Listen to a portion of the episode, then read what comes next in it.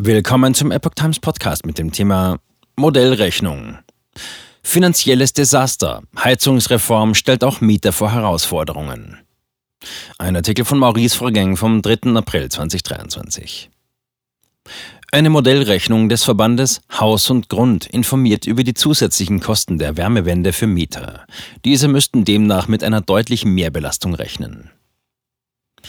Die Pläne der Bundesregierung, auf Öl und Gas basierende Heizsysteme aus Wohngebäuden zu verbannen, bewirken zunächst eines. Es wird teurer. Die Reform stellt viele Hausbesitzer wie auch Mieter in den nächsten Jahren vor finanzielle Herausforderungen. Das zeigt eine Modellrechnung des Immobilieneigentümerverbands Haus und Grund Deutschland. Damit sollen vor allem Mieter grob abschätzen können, mit welchen Mehrkosten sie durch die Heizungspläne rechnen müssen. Modellrechnung. Mehrkosten im vierstelligen Bereich. Haus und Grund nahm bei der Modellrechnung ein Mehrfamilienhaus mit vier Mietwohnungen mit einer Wohnfläche von jeweils 100 Quadratmetern, worüber Blackout News berichtete. Die Kostenparameter basieren dabei auf einem realen Sanierungsprojekt eines Wohnhauses in Bayern, um die Rechnung möglichst authentisch zu gestalten.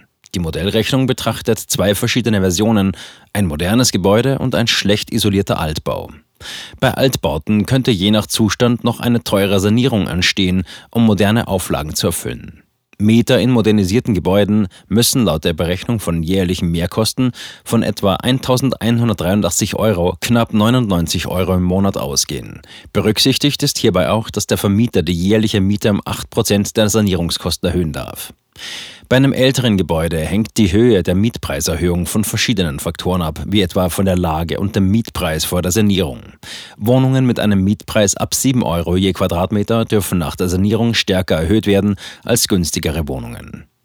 Die Modellrechnung beziffert die jährliche Mietpreiserhöhung für eine Altbauwohnung in guter Lage auf bis zu 2634 Euro, also fast 220 Euro im Monat. Für eine Wohnung in schlechterer Lage beträgt der Anstieg der Miete dagegen lediglich 2066 Euro im Jahr oder 172 Euro im Monat. Die Wärmewende würde also für Mieter von zuvor weitgehend unsanierten Altbauwohnungen mit Etagenheizung und in nicht allzu schlechter Lage am teuersten sein. Mieterbund. Es ist noch Spekulation. Ein genaues und vor allem individuell zutreffendes Ergebnis ist jedoch von vielen Faktoren abhängig. So spielen etwa die Bauart, das Alter und Zustand des Wohngebäudes sowie die zukünftige Entwicklung von Gas- und Strompreisen eine Rolle bei der Bestimmung der Mehrkosten. Dennoch zeigt die Modellrechnung deutlich, dass das Vorhaben teuer wird, nicht nur für Hausbesitzer, sondern auch für Mieter. Das gilt besonders für jene, deren Wohnhaus in Bezug auf die Energieeffizienz noch großen Nachholbedarf hat. Der Deutsche Mieterbund konnte und wollte dazu auf Anfrage der Epoch Times keine Stellung nehmen, mit der Begründung, dass ihnen keine eigenen Daten und Informationen vorliegen. Zitat, das ist momentan im Bereich von Spekulation und Vermutung, deswegen gibt es von unserer Seite keine Antwort, sagte eine Pressesprecherin vom Mieterbund. Sie würden sich lediglich auf statistische, also vergangene Daten berufen und äußern. Haus und Grund. Habecks Pläne enden in einem Desaster. Nach den Plänen von Bundeswirtschaftsminister Robert Habeck, Grüne, sollen vor allem Wärmepumpen ältere Öl- und Gasheizungen ersetzen. Diese sind oftmals deutlich teurer als die fossilen Heizsysteme, wie etwa eine Gastherme. Eine durchschnittliche Wärmepumpe inklusive Montage kostet in der Regel zwischen 10.000 und 20.000 Euro, je nach individuellen Faktoren. Entscheidet sich der Hauseigentümer für eine Wasser-Wasser-Wärmepumpe, kann der Gesamtbetrag auch bei rund 37.500 Euro liegen, wie das Portal Energieheld informiert. Förderungen sind dabei nicht mit eingerechnet. Derzeit berät die Koalition über die Einführung einer sogenannten Abwrackprämie für alte Heizanlagen. Bereits Ende Februar, als Habeck den neuen Gesetzentwurf verkündete, kritisierte der Zentralverband Haus und Grund die Pläne in einer Pressemitteilung.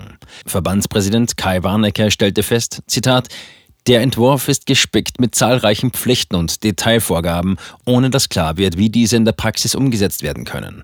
Oftmals existieren für geforderte Änderungen keine praxistauglichen und finanzierbaren Lösungen. Zitat Ende.